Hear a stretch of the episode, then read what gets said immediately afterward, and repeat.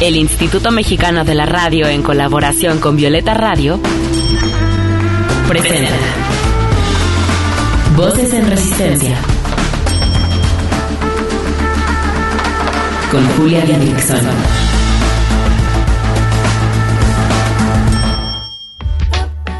En esta lucha queremos que las voces de las mujeres se escuchen cada vez más fuerte y en más espacios, que sus resistencias se compartan, se sumen y se colectivicen.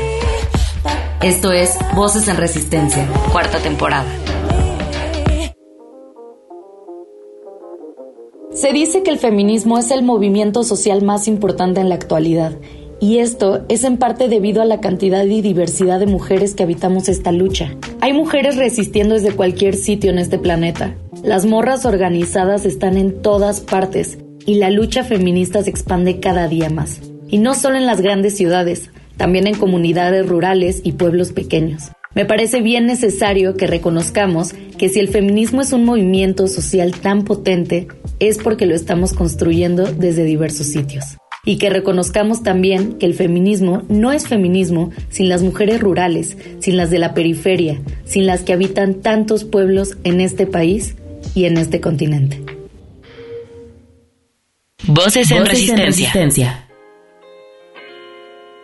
Querida Radio Escuchas, bienvenidas a Voces en Resistencia. Yo soy Julia Didrickson y me encuentro con una morrita bien, bien chida, Azucena Mena, para hablar del feminismo en los pueblos pequeños, para dejar de centralizar la lucha en las grandes ciudades, para, para que podamos visibilizar que no solo en las grandes ciudades está el feminismo.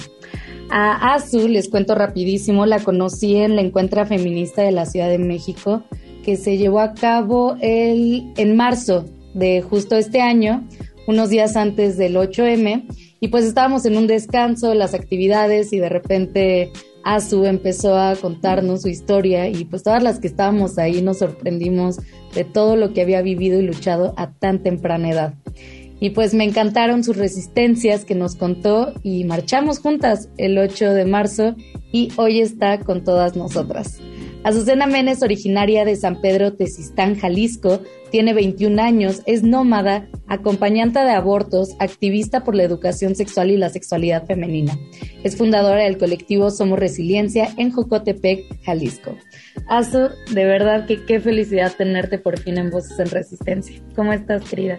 Súper bien, estoy muy emocionada de estar aquí, en verdad. Es la primera vez que estoy como fuera de la ribera de Chapala, porque estuve anteriormente en un eh, periódico local, pero es la primera vez que sale este tema fuera del pueblo, ¿saben? Entonces es muy emocionante y siento mucha adrenalina el estar aquí y hablar sobre cómo se vive aquí en los pueblos más pequeños, en las comunidades más rurales. Sí, y es que este programa se llega a escuchar hasta en España, Francia, muchísimos países de Centroamérica y Sudamérica, así que qué importante que tu historia sea escuchada por muchísimas mujeres y que podamos aprender de tus experiencias y también inspirarnos para seguir luchando.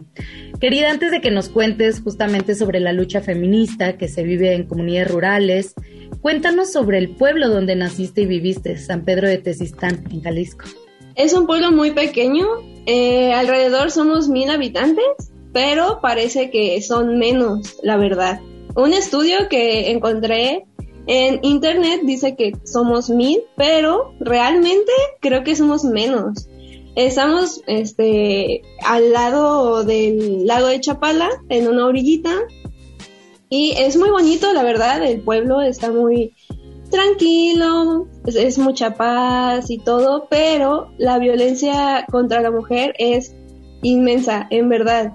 Y lo empecé a ver desde que yo empecé a ponerle nombre a mis mismas experiencias y a las mismas violencias que yo sufrí en, en diferentes casos y de todo. Y me di cuenta que no solamente soy yo, me di cuenta que somos más y que solamente en la delegación donde yo vivo es una cosa, pero respecto a las demás, que son Huejoquitán, Potrerillos, todas las demás localidades alrededor, también sufren lo mismo y también estamos oprimidas, también es que es tan difícil aquí en las comunidades porque no hay acceso a la información.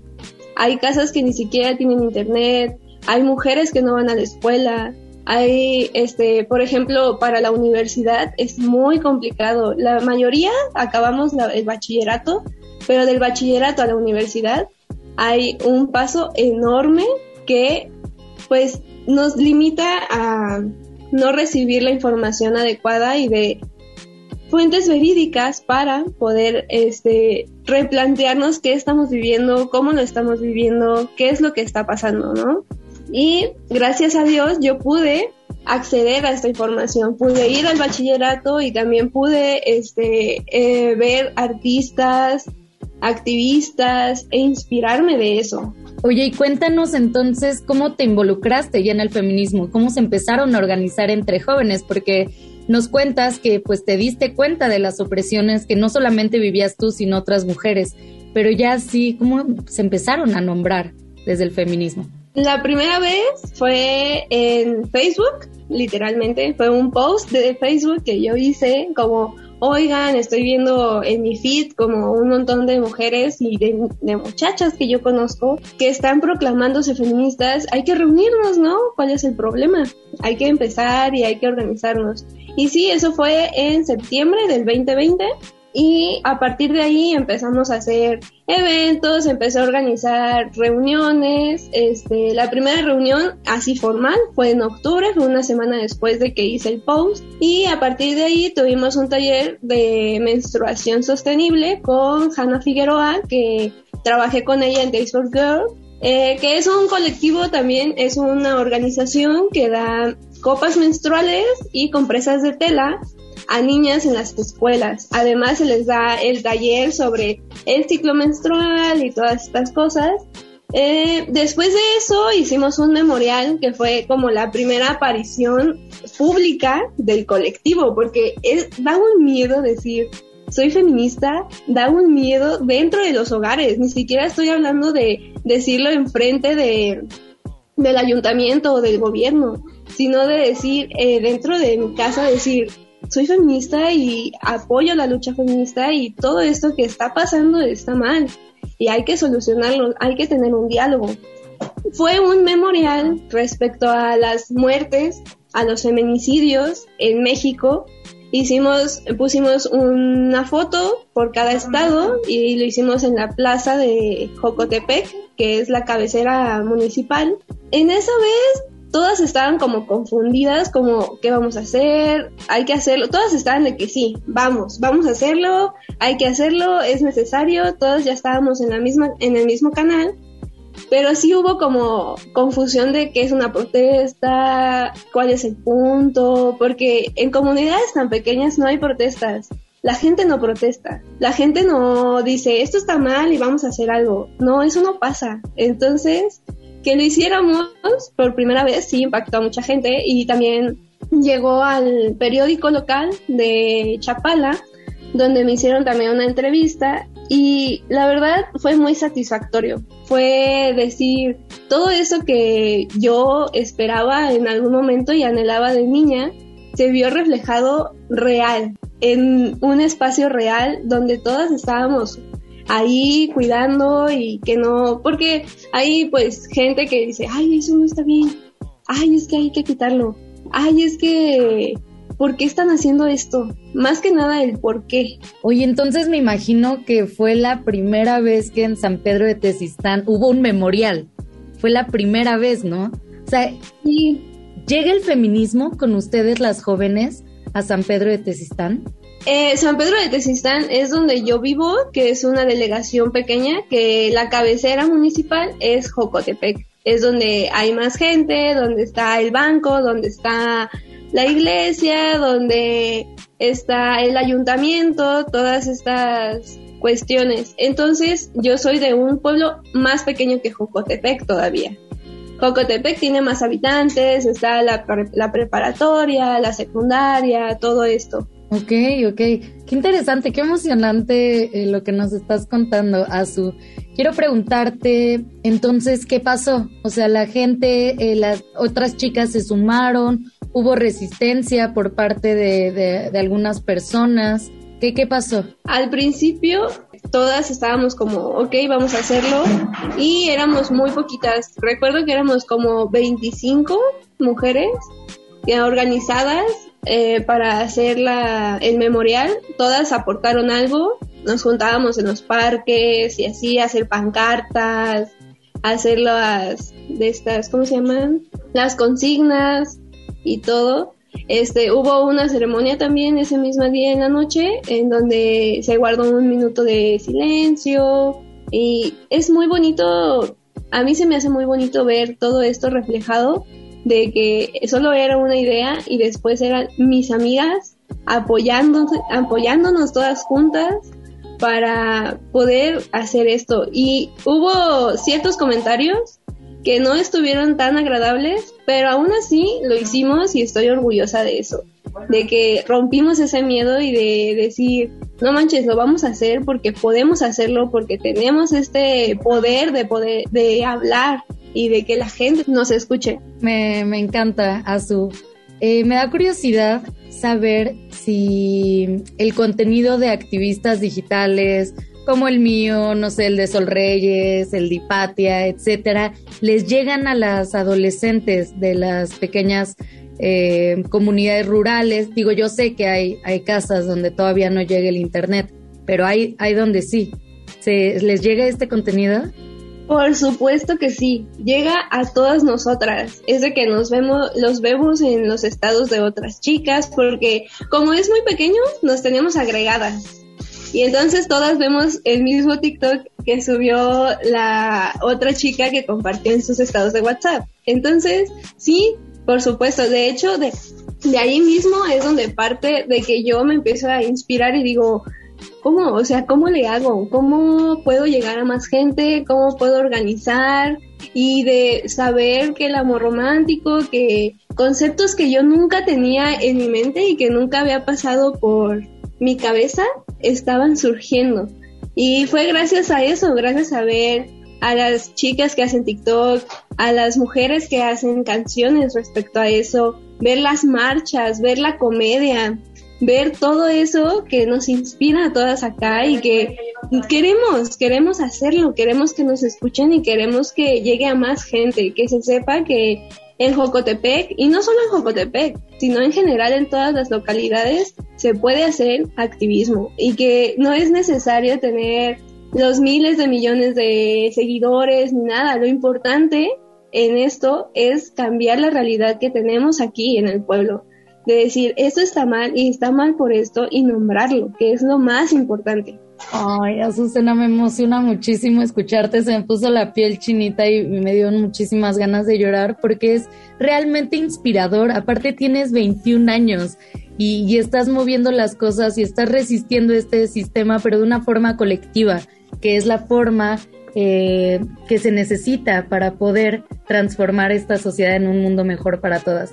Me emociona. Querida, vamos con la canción que escogiste. Azu escogió para ustedes La Casa de la Esquina de Vivir Quintana. Y, y, ahora también que comentas que las canciones también transmiten un mensaje, qué importante, ¿no? Qué importante todo lo que nos dice Vivir Quintana y todas las artistas feministas, las raperas feministas, para que pues el mensaje feminista llegue a más mujeres. Así que escuchemos esto, La Casa de la Esquina de Vivir Quintana y regresamos.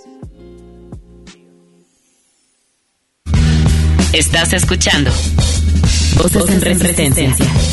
Voces que resisten también desde la música. Voces en Resistencia.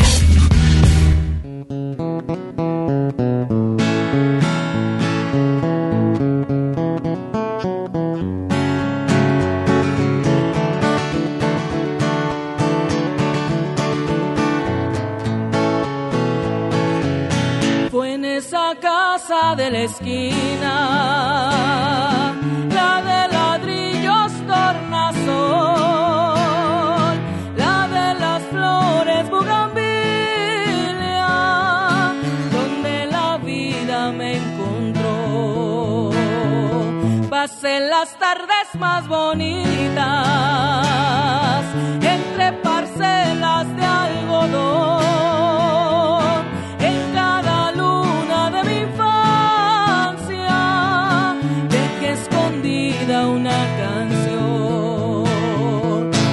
con azúcar y sandía.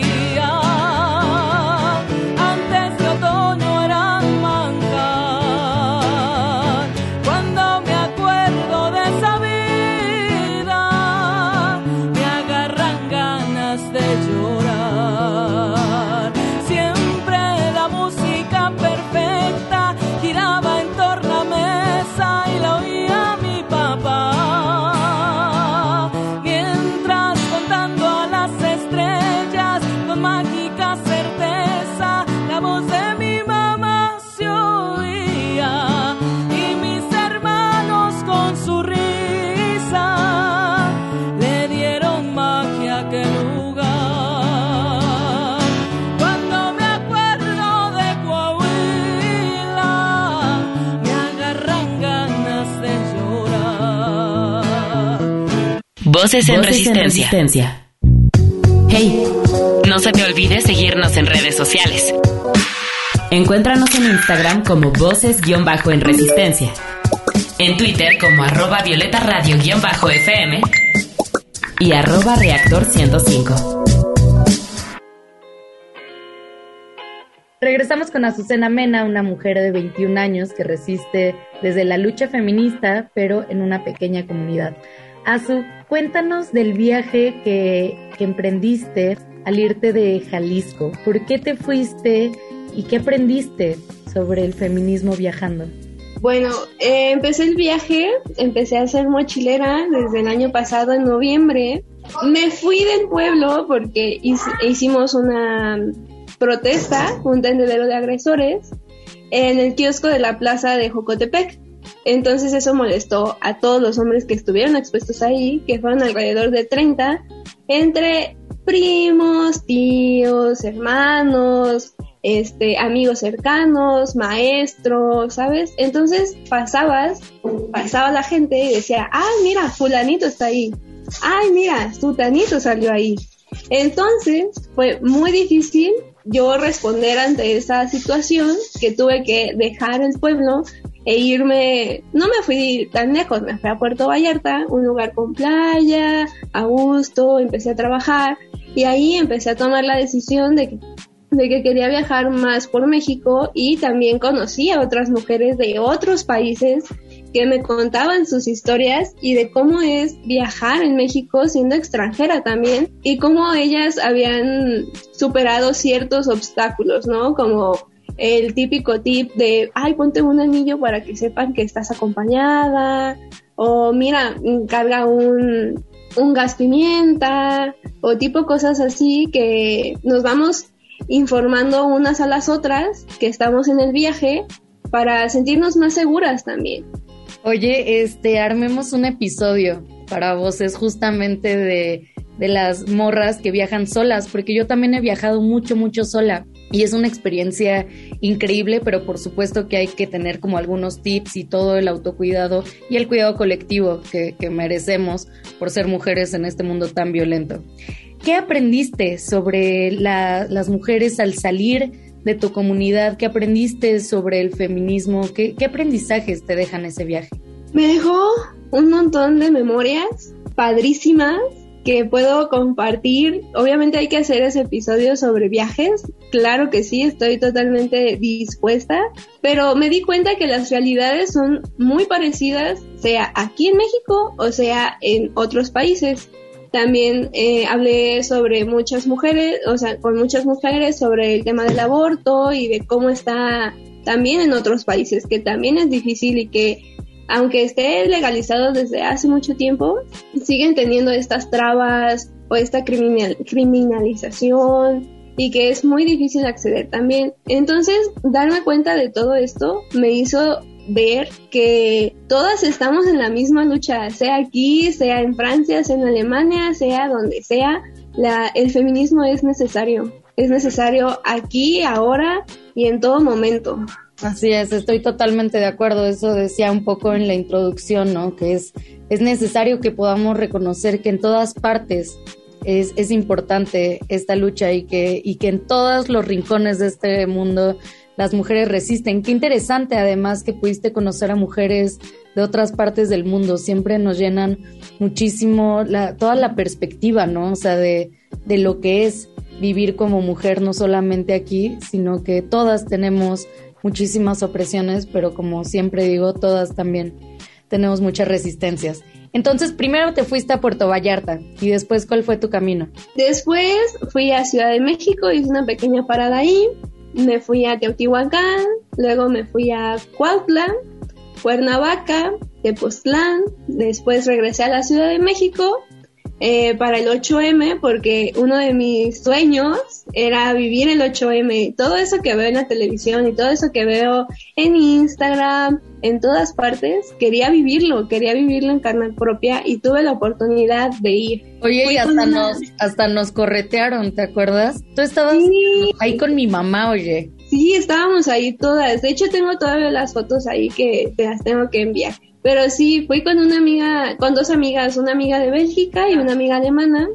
Y estuvimos ahí. Después me fui a la ciudad de Oaxaca y conocí la mayor parte de la costa oaxaqueña. Llegué hasta Puerto Escondido, Oaxaca, me quedé ahí algunos meses y estuve trabajando. La experiencia que me queda de Puerto Escondido fue que la mayoría del grupo donde trabajaba, del equipo donde trabajaba, eran mujeres todas éramos mujeres. Había dos, tres hombres, pero en general éramos mujeres y se me hizo súper bonito trabajar con todas estas chicas. Fue muy inspirador, aprendí muchísimo y ver cómo las cómo nos organizábamos para hacer todo el trabajo del hostal, porque vivía en un hostal todo este tiempo. Fui de hostal en hostal haciendo voluntariados. Fue muy rectificante al final decir, Dios mío, trabajé con puras mujeres, algo que también quería hacer en algún punto de mi vida y tuve la oportunidad de hacerlo y estuve muy feliz ahí y después me vine a mi casa que es donde estoy ahora, pero em, voy a hacer un nuevo viaje. En una semana me voy de viaje de nuevo de mochilazo. ¡Wow! Qué, ¡Ay, qué fantasía de vida, querida! Te envidio tan sororamente, está espectacular. Viajar cambia la vida y además pues todas podemos buscar esta posibilidad de viajar, ¿no? De viajar solas, de, conocer este enorme y maravilloso país. Ahora que regresas a, de donde, a, donde, naciste, a donde creciste, ¿cómo te recibieron? Pues bien, la verdad tenía un poco de miedo por la situación que tuve anteriormente, de la cual me forzó a irme del pueblo el colectivo sigue un poco en receso porque la verdad estuvo muy fuerte, estuvo muy fuerte la situación, este, me siguieron en casa, tuve amenazas de muerte, un montón de cosas que yo con ansiedad y con un montón de trastornos eh, alimenticios, psicológicos y todo, y además a mi temprana edad no sabía cómo lidiar con eso. Entonces las demás también quedaron un poco afectadas en el hecho de que ahora nos da miedo ir a protestar y hacer eventos y hacer pláticas y charlas porque no sabemos quién pueda llegar. Y como todos se conocen aquí, eso es lo, eso también me gustaría hablar un poco de que en los pueblos pequeños no hay anonimato.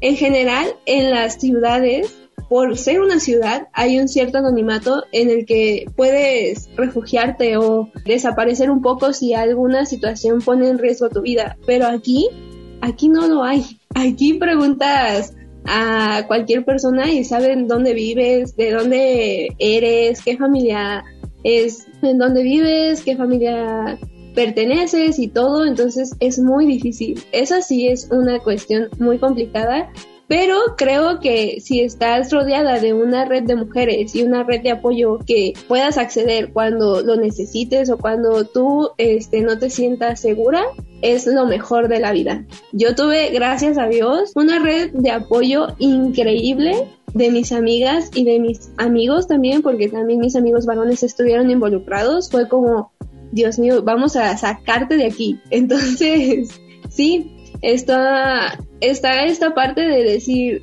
Dios mío, pasé por todo esto y regresar y decir, y si no se les ha olvidado, y si me dicen de cosas en la calle y todo, pero no, realmente creo que ya, ya se olvidó un poco, pero sí el colectivo está como en receso porque pues tenemos este miedo de ser acusadas, de ser violentadas, obviamente.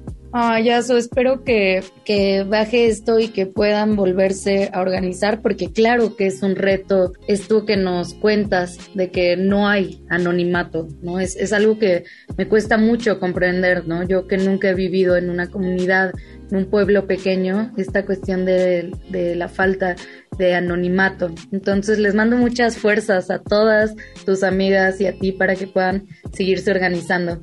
Querida, estamos ya finalizando, se nos está acabando el tiempo, pero me encantaría que le dijeras a la audiencia tú cómo resistes a este sistema patriarcal.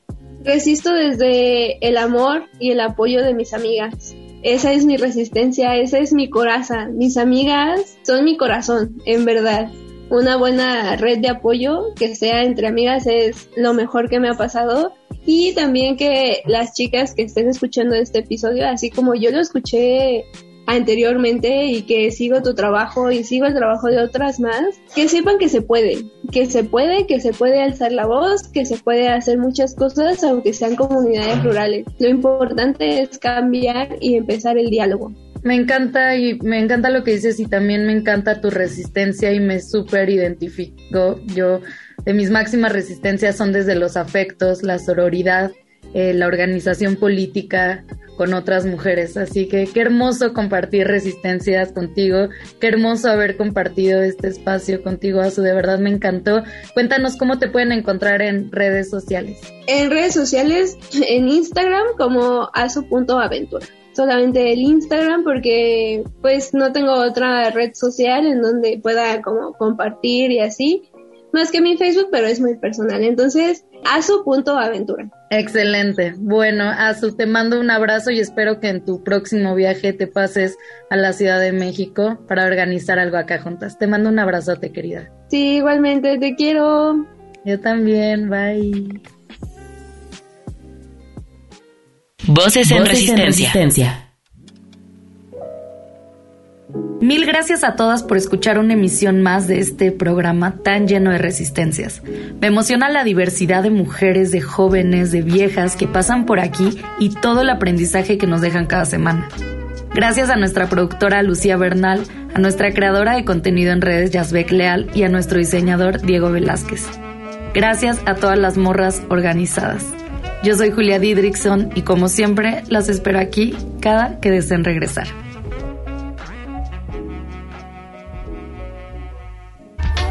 Y porque no se va a caer solo, sigamos resistiendo desde la creatividad, los afectos, la organización política, el pensamiento crítico, la sororidad y el autocuidado.